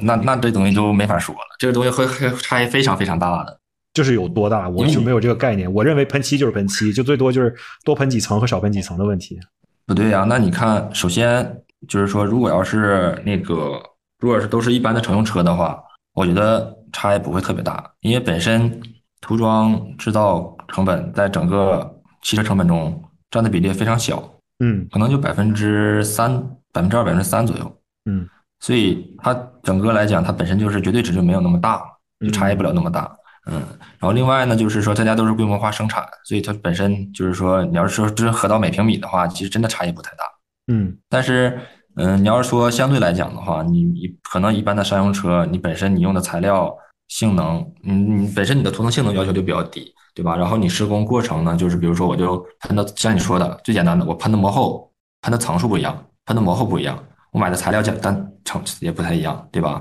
但你要是高高端车的话，那么可能它。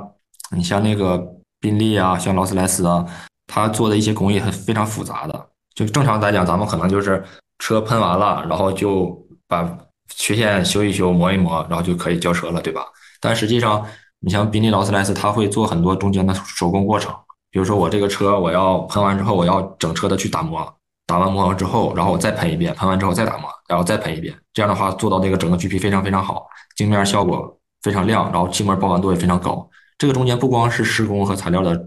就是施工材料、能源这方面的成本，包括人员这块成本也差异非常大的。你工时，嗯对吧？包括人的成本，在这个这个过程中影响比较大。另外就是如果有特殊定制的这些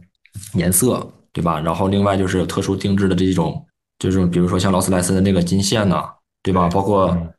分色呀，包括那个哑光，对吧？比如说像那个像那个就是变色龙这种特殊效果的，那这种特殊的工艺，那给这个生产成本造成的就非常高了。可能我这个我这个油漆，我一批油漆，我我就是正常喷到车上可能就几公斤，但是我这个车是一个订单式生产，我一年可能就这么三三五台车，我为了这三五台车喷的时候，我就要准备一大批油漆，这一大批油漆我喷完了之后我就报废了，那这个也要核算到这个生产成本中，那么这个就会差异很大了。啊，没错，没错，没错，就可能，嗯嗯，就是我们我们之前核算过，如果要是说。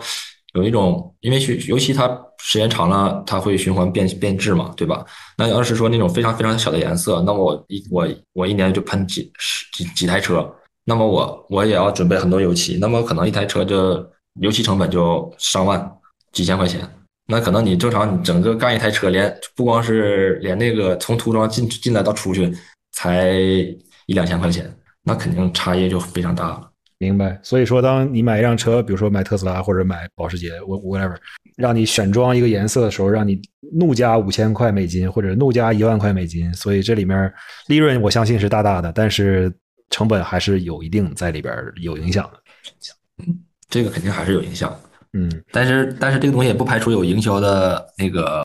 策略在里边啊，比如说像那个丰田的那个珠光白就加两千。它那你它这个东西，它它其实它它它以白色为主嘛，那那它这个我觉得，从成本上来讲也不一定说非常的变化非常大，但是人家就加钱，那加了一个珠光漆在里边，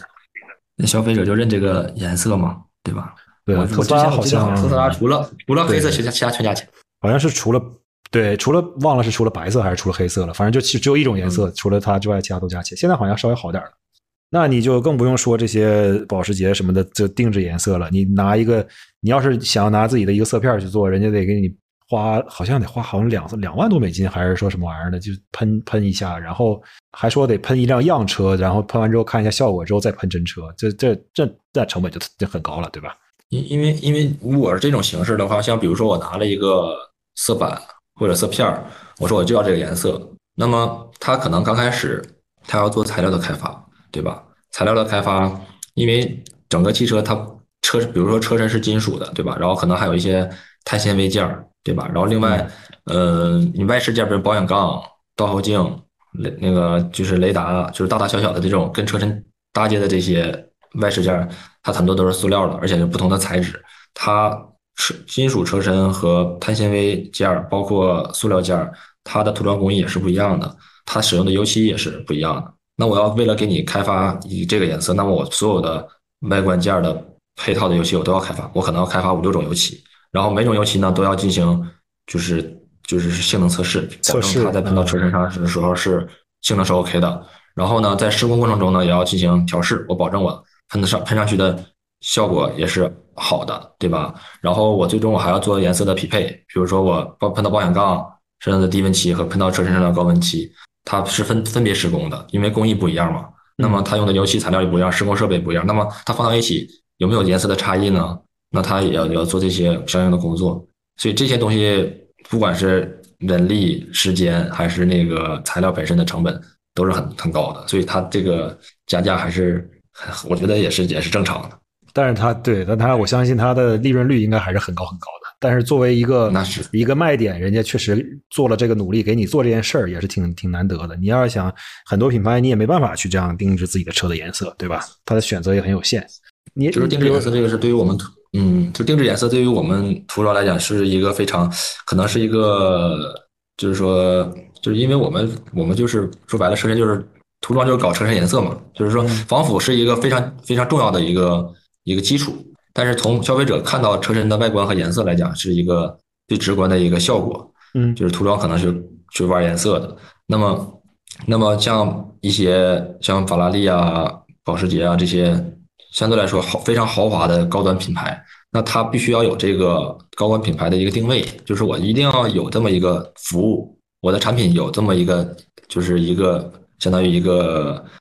就是一个能力。就是我能给你提供这些颜色，或者是我给你，我可以，比如说，我可以给你提供一百个颜色、一千个颜色，哪怕说是你给我一个颜色，我可以给你定制他要有为了维维持这个品牌的一个形象，或者是说维持这个品牌的溢价，我有这个东西。另外就是，其实他们也会考虑，我为了保持我这个能力，那么我后后面我的体系是什么样的？就不可能说我我啥事儿你来一个颜色我都现研究吧？他肯定是要他做，他要做一个，比如说跟材料厂家，或者是跟这个就是我们自己设备能力啊，要形成一个相当于一个平台嘛。对吧？它形成一个能力平台，我这个能力平台是我首先能做这个事儿。第二个呢，我是能够相对来说高效的、低成本的去做这个事儿。但是这个成本和效率肯定想指的是不能跟规模化生产相比。但是它要是建立这个，它要建立这个它的这个一个一个平台，这样的话，它能时刻的满足消费者的要求。可能我换个车型，换个颜色，我能快速的就可以就可以导入了，快速可以实现了。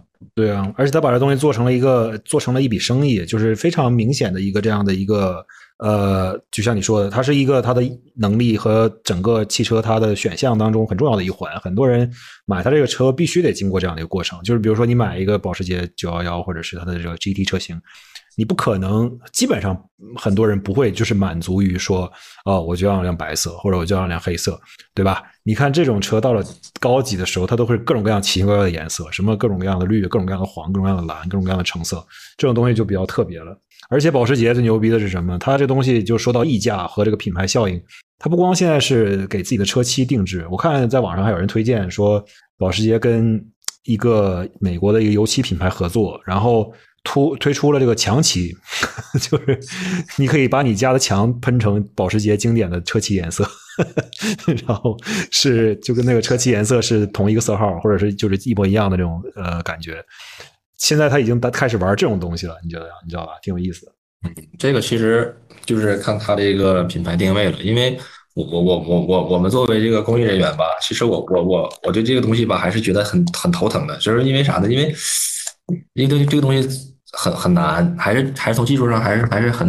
很很繁琐的。那如果就是总感觉从就是从打工的从工作的维度来讲，觉得每每到接到这种活的时候，都会都会有点头痛。哎，那我就有两个问题要问你了，就是第一，比如说这种情况下，你比如说保时捷，我这个一年卖这个 GT 九幺幺 GT Three RS 这车型，比如说我一年卖五百辆，可能比这个数量要多了。假设这五百辆是呃它一年卖的总量，然后可能里面有。某一些车型可能你你同一种颜色可能就喷两辆或者就喷三辆，那你这个时候呃有没有可能干脆就是手工来做，可能还会更便宜一些？从成本的角度来讲，我也不知道，我是瞎说的。哎，这个这个这个这个，我觉得是嗯，比如说喷漆吧，我们我们采用的是那个现在都是采用那个机器人喷嘛，对吧？嗯，对。它实际上来讲，同样的车型，它可能嗯。针对于不同的颜色，机器人的运动轨迹都是一样，嗯，然后只是说不同的材料，它使用的那个参数是不一样的。就是说，就是这些步骤你可以省略，只是油漆的这个颜颜色调配的时候需要调整一下。就是根据不同的油漆，你只要油漆调好了，然后我到现场施工的时候，采用不同的参数去喷就可以了。但中间可能有需要有一些调试的过程。比如说，一般我们一般是这样的，就是说，如果我们是呃非定制化生产的话。那我们在车型的生产准备过程中，比如我这个新车型，我要投入七个颜色，对吧？那么我在生产准备过程中，我会把这七个颜色通过工艺调试都给它调到一个可以量产的状态。嗯，然后我通过生产排程，你这个车身来了之后，你要喷什么颜色，我就给你喷什么颜色。对我这个时候，我有想有一个特别白痴的问题想问了，就是你比如说现在生产线上来辆这辆车要白色，下一辆车是红色，下一辆车是绿色，你你需要比如说我这一天就只喷这一个颜色，还是说就是任何一个顺序都可以，我就红的接蓝的接绿的接黄的都行？可以啊，都可以，因为我们那个设备是就是怎么说呢，就是它机器人都是一个机器人喷，但是机器人后面会接很多管路，然后管路后面会跟着不同的颜色的储气罐。嗯，它的油漆一直在管路中循环，然后通过机器人，它有一个换色阀，嗯，它通过不同的阀的打开和关闭，然后来控制这个机器人喷出的是什么颜色。比如说这台车是蓝色，那么我我我先打开蓝色那路管路，然后把然后机器人就喷蓝色的油漆，然后等在蓝色的油漆在车喷完之后，然后后面那台车是白色，那么机器人会有一个清洗换色的程序，然后它通过清洗换色。然后把蓝色的阀关闭，然后白色阀打开，然后再把白色的油漆供到机器人的那个喷漆的这个雾化器那边，然后再去喷白，再去喷白色的漆。就是说，但是不会有任何残留。生产线不会的，它会，它就是它是它它那个设备设计就是这样的，就是我喷完把蓝色的漆之后，然后我会用那个清洗的溶剂把那个管路中就是共它会有一度一一段共用管路嘛，它会把共用管路中的这个蓝色油漆洗干净，洗完干净之后，它再填充到填充进去白色的油漆，然后再去再去喷白色的车就可以了。哦，这个设备现在目前设备是能实现的，但是这个东西就是说，如果你每个车之间的颜色全都不一样的话，那么它肯定会有一定的废料率有涂料的浪费。对，对对，有一定的涂料的浪费。但是我们我们一般生产排程会尽量的去把这个小颜色集中排。就比如说我今天我有十台蓝车，那么我十台蓝车连续过，然后再紧接着下面再连续过一种大颜色。这样的话，对于那个质量的控制也是比较比较好的，不会出现那个异色呀，或者是说色差这种问题。明白。那你就是又问了一个细节问题。那如果喷完之后，在喷漆这个仓里面大气当中不会存在一些残留吗？这些颗粒啥的？你说喷漆喷漆喷喷房里边是吧？嗯，因为它现在喷喷房里边是它是有那个循环循环风装置的，就是说嗯，一般是就它会有那个就是说设备空调去供这个清洁的风，空调和喷房的那个出入口都是有这个就是滤米滤材的，它会把就是一些那个颗粒啊或者灰尘滤掉，保证它进入喷房的空气是洁净的。然后呢，它是从上送下排，或者是上送两侧排，通过一个上下的从上而下的一个气流，把这个气雾往下压。比如说我第一台车喷蓝色的话，我蓝色会有过喷气雾在空气在这个环境中飘着嘛，嗯通过气流往下压之后，它的这个气雾都会飘到下面，然后下面会有一个气雾补给的装置，它会把这些就是油漆里的这些树脂啊，还有这些 就是这些那个色就是色浆啊，给它补补给下来。然后这样的话，你刚才说那个问题就是关于那个残留的这个气雾会不会飘到下一台车上就不会出现了。果然设计的都很精密啊。哎，这个涂装车间就像一个大的化工厂，啥都有。我刚刚其实还还有一个特别离离谱的问题，我突然想到了，最近在那个社交媒体上有一个特别在美国的社交媒体上啊，而且是就传的特别疯的一个视频，一个中国的一个老大爷在街边，就是拿一张色卡给他，然后他就看一眼，然后肉眼给你看一眼，然后就拿一个杯开始调，手动调，这个对点，那个对点，那个对点，然后咔一喷，跟那颜色一模一样，然后给你打一罐漆拿回家去就行了。看过这个视频吗？短视频？我我我看过别的，我可能不是这个视频，这个类似的视频我看过。现在吧，现在我反正我调漆这块呢，我们主机厂一般不会现调漆，我们都是那个不会手工调漆或电脑调漆，我们都是原漆，然后直接就用了。但是你在 4S 店或者改装厂，应该会有这方面的这个服务。但是这个东西，一个就是我觉得可能有电脑调漆吧，就是你给他一个东西之后，他打那个 RGB 值之后，然后他会给你推荐一个配方，一般会有这么一个东西。另外就是你说那个，就是人纯靠凭经验，那个那个，我觉得可能得看看人的水平吧。这这这这这这个我我也不是很很懂这个这个这个这个这个调漆这块儿。这个这个看来你们是坐享其成了，对吧？供应商直接给你们调好了，你到时候直接用就行了。对呀、我们直接用现成的那个原漆就可以了。然后可能在施工过程中会有一些问题，我们通过参数调整可以给它规避了。嗯，明白。比比如说，比如说像同样的，比如同样的红色，你油漆来了，比如说油漆本身是 OK 的，但是你施工的时候你喷的不同的膜后，它颜色毕竟不一样。那么怎么能保证你是标准的那个，就是说标准的颜色效果？那是通过施工来控制的。现在的漆车漆这种普通乘用车车漆其实有多厚啊？如果从金属表面开始往上算的话，就全都加在一起，是不是还挺厚的？其实，嗯，大概外表面的话，应该是在一百一百缪左右吧，一百到一百二。有的平面或者是外表的话，分工艺吧，也也能也能做到一百三、一百四微米啊。一百三、一百四十微米。但是这个是所有的七层全都加在一起是一百三、一百四缪吗？还是说就只有单层就这么对多？所所有的，哦，那还那还挺薄的哦，那就只有零点一毫米是吧？对你像电泳的话，大概外表面就在应该是在二十左右吧。因为我那天开车，我们家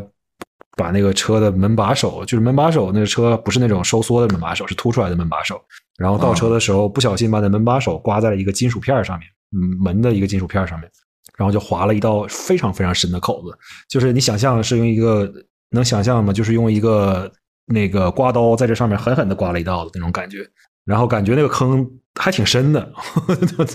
用用肉眼看进去好像就是可能是因为那周边的漆都堆起来了，所以感觉好像很深，就就搞了一道特别特别深的伤口，我现在还不知道怎么修呢，感觉这是把手还是车门呢？把手就把手上，把手不是塑料的吗？对啊，呃，我不知道是不是塑料的，反正就是刚刚好在上面划了一道子，就是把漆完美的划掉了，塑料还是金属还是什么的就没有受伤，门把手一点没有坏，但是把上面的漆就完完整整给划掉了一道子，而且是很宽的一道子哦，就是大概能有那个半厘米宽那么一道子。哦，把手要是塑料的话还好，因为因为塑料本身它那个不涉及到腐蚀嘛，就是它可能没有没有那么对那个修修饰没那么敏感嘛。那是塑料的就好，我以为是金属的，我还看呢，我说操，这不会他妈过两天就是不会这两天突然他妈锈了吧？下雨把漆划掉了，我太害怕这个。因为我最近因为它那个嗯，因因为因为吧，就是关于锈蚀这块儿的，它就是说电泳漆主要它车身不是分多少层嘛，就是说嗯有磷化有电泳，然后还有那个中途面漆照光嘛，它嗯主要防腐蚀的是电泳层，电泳层是那个就是电泳层不破坏的话，它那个就是说防锈效果应该不会有太大的影响。像我那个车也有，去昨天我去刷车，我就发现我那机盖子上面就是有那个石头打完之后会有那个有一个小的那个小小小小点儿，嗯。然后包括我之前车刮过，然后那个上面那个有一个钣金的小坑，然后坑上面会有一个小点儿，然后我一看底下是把我的面漆刮掉了，然后那个电泳层还还保留的，我说我一直没管它，就是这种情况下可能 专业知识啊立刻就显现出来了，我都看不出来什么是什它就不用修么。，它就不用修嘛。然后要是说电泳层，因为电泳层一旦一旦破坏的话，它那个空气啊、水分呢、都会沿着那个涂层进到那个金属表面嘛，它就会有那个电化学腐蚀。然后这种腐蚀它还是它会慢慢的扩大，嗯，所以所以所以所以这个东西就是那个，如果是电泳层破坏的话，还还要尽快的去去修一下，就给它补一下那个防腐的电泳修补底漆，然后再喷上面漆就可以了。哎，那你那你这么说的话，提醒了我应该去赶紧把我的那个另外一辆车去修一下了。最近发生了一件特别屌的一件事情，就是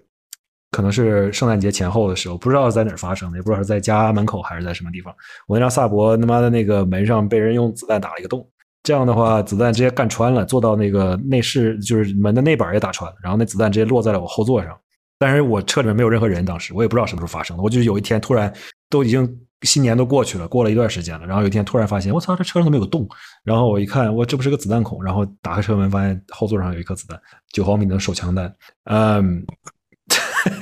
生生活在生活在枪林弹雨中的人民，然后这个车都变成战损版了。这个提醒了我，确实，如果你要打穿了，那显然就是所有涂层都没了，对吧？那你他妈都直接干穿了，那个我确实得干穿完之后，你就金属的横截面不就露出来了吗？对啊，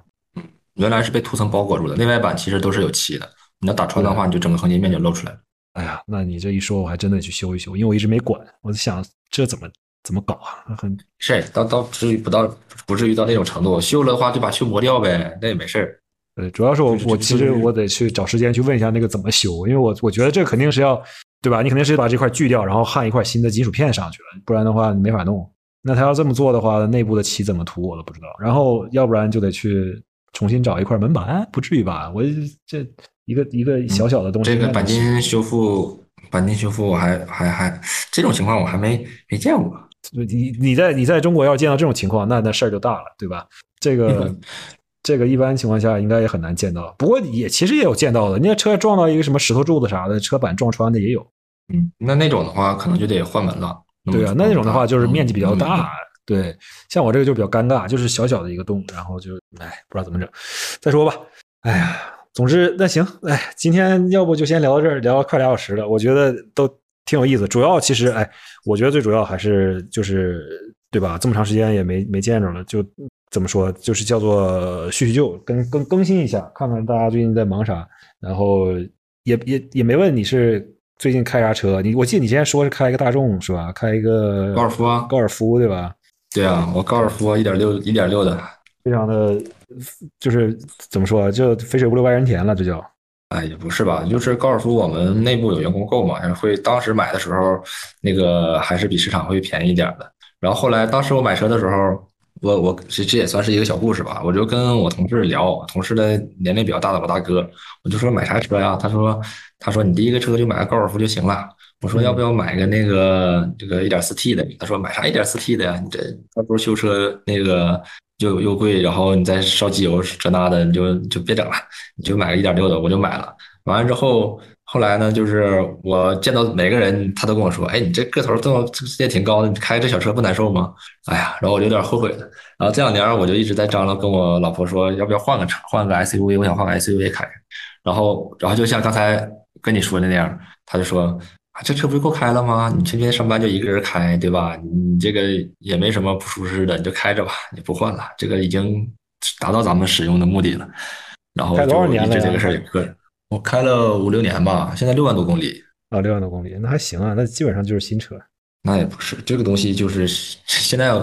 我就是还是想，还是有点想换一个，然后想换个 SUV，但是又没有真的。现在我们这个选择空间还是挺有限，我觉得。那你要送孩子出门上学啥的，现在反正对你的孩子都大了，也不需要什么儿童座椅什么这那个的，都都已经过了。他原来小的时候坐的，他小的时候坐的儿童座椅，他也坐在后座呀，也够用了。小朋友坐的儿童座椅，现在包括我现在我儿子，他七岁的话，他不用那儿童座椅了，给他买了一个那种性能高的一个垫子。对，对他做完之后，他可以让安全带在胸前嘛。然后他现在他他现在现在刚好吧，他还能还能用。再过了两年，估计就那个都不用了，他就直接坐在后座就可以了。对，就随着这些东西越来越少，它还没到在后排伸不开伸不开腿的状态。对，所以就是一直维持到这个状态。对，这段阶段是你其实就没有理由换车的一个阶段。但是像你说的，我也想换个车呀，就是我也想找一个自己喜欢的车开一开啊，对吧？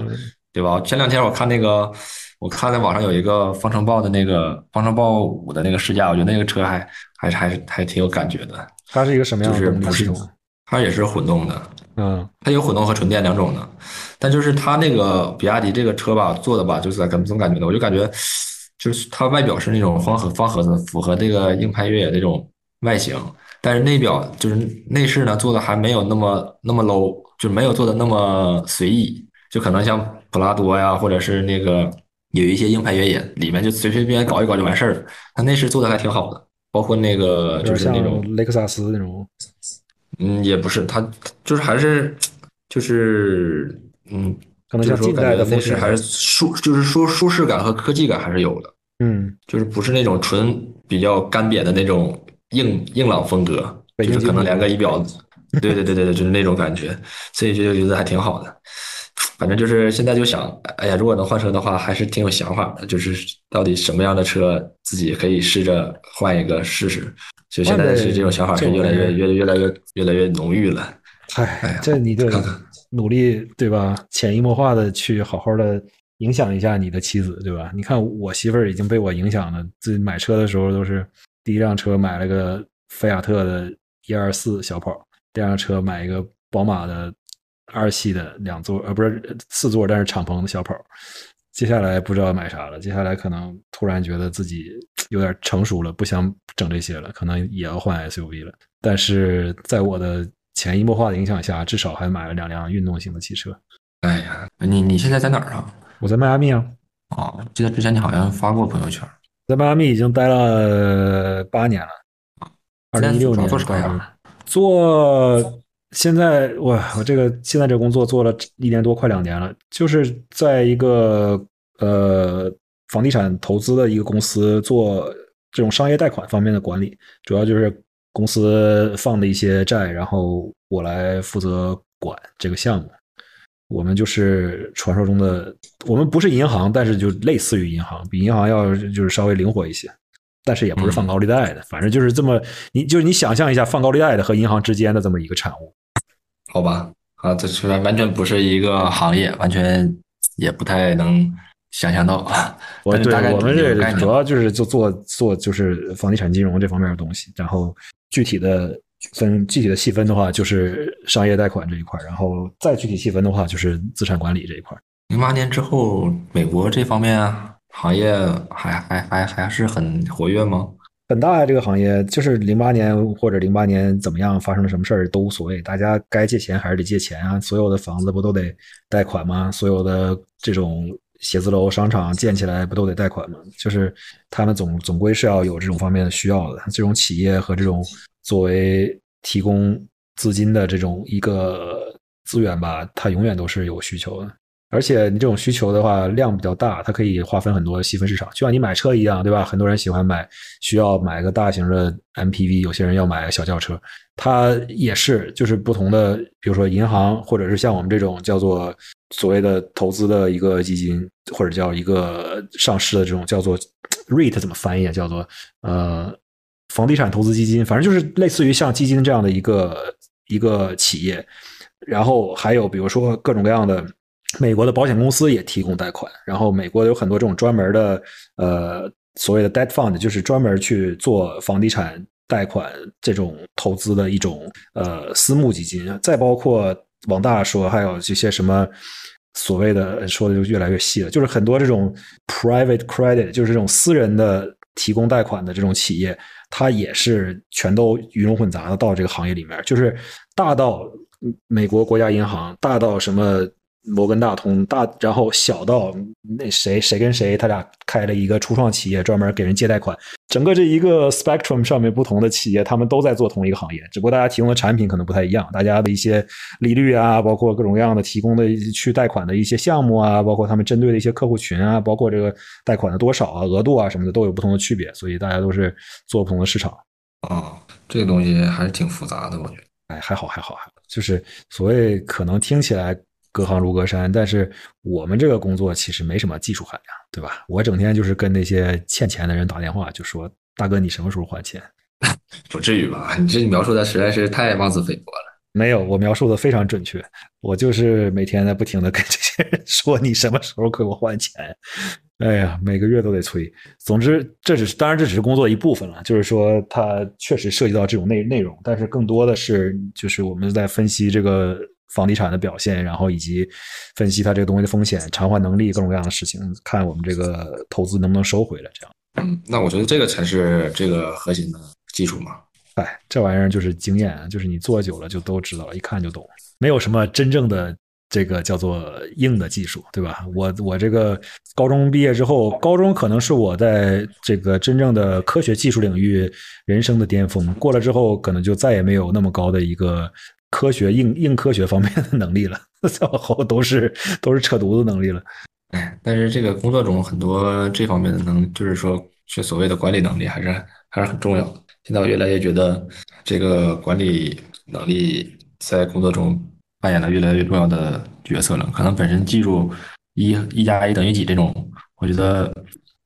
重要，但是慢慢的随着角色的转变或者是年龄的增加，这个慢慢的会。对待他的态度会发生变化，这个更多的是统筹资源、组织实现这个过程，我觉得还是更重要一些。对呀，那肯定的呀。那你到一定程度了，你就你个人的、你个人的怎么说？你个人的时间，包括你个人的精力，包括你个人能够管的这一个范围都有限啊，对吧？你可能必须得去实现进行一些怎么说，叫做。安排工作呀，分配分配一些事情啊，或者是整合一下资源，分配一下资源啊什么的，那不就慢慢的就就上去了嘛？这个东西都是一个慢慢怎么说，怎么往上走的一个过程。你越往上，你的资源就越集中，但是你就必须分配的也越多，对吧？你得学会怎么样去分配这个事情。嗯，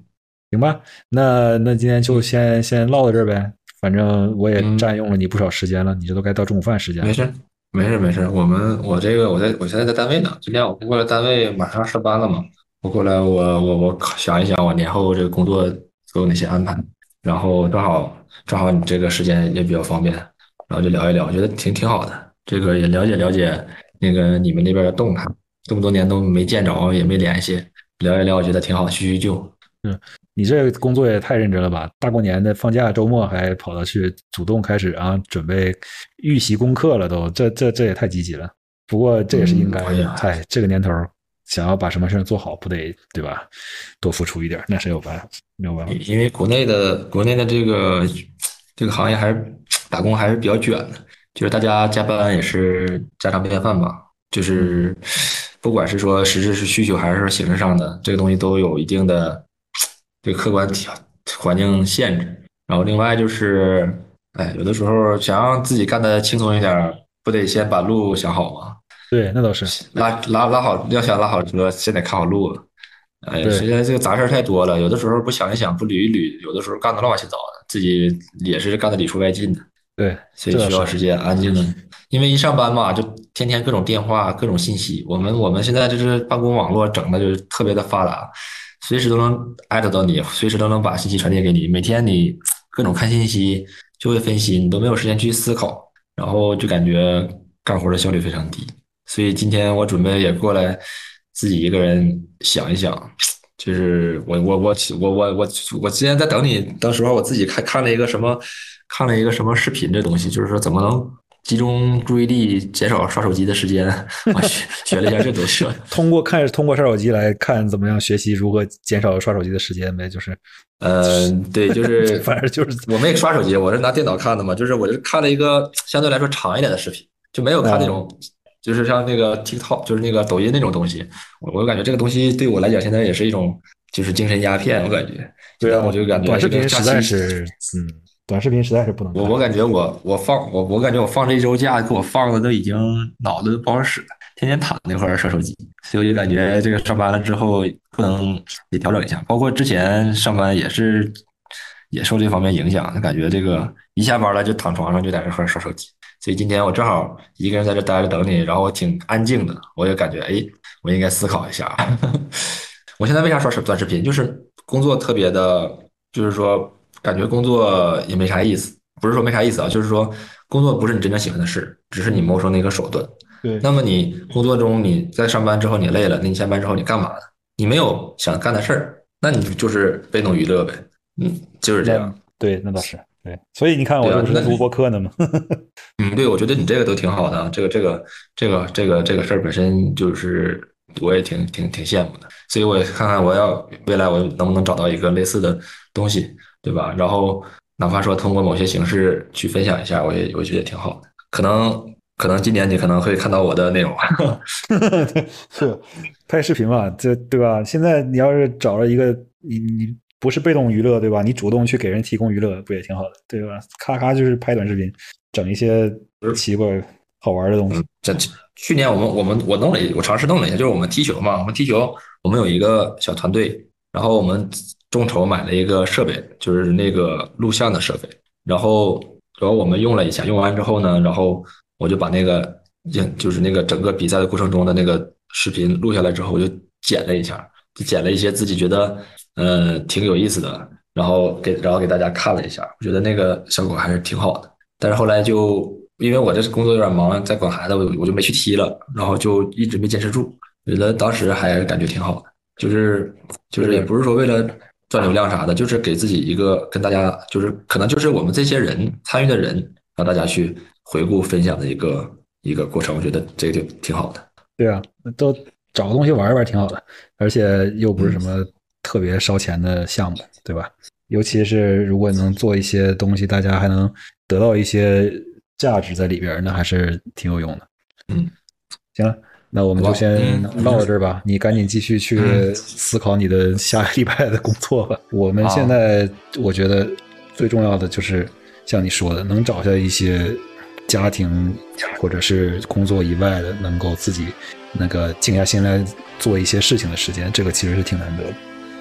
行吧，你你也早点休息吧，然后回头咱们有机会再聊。好的。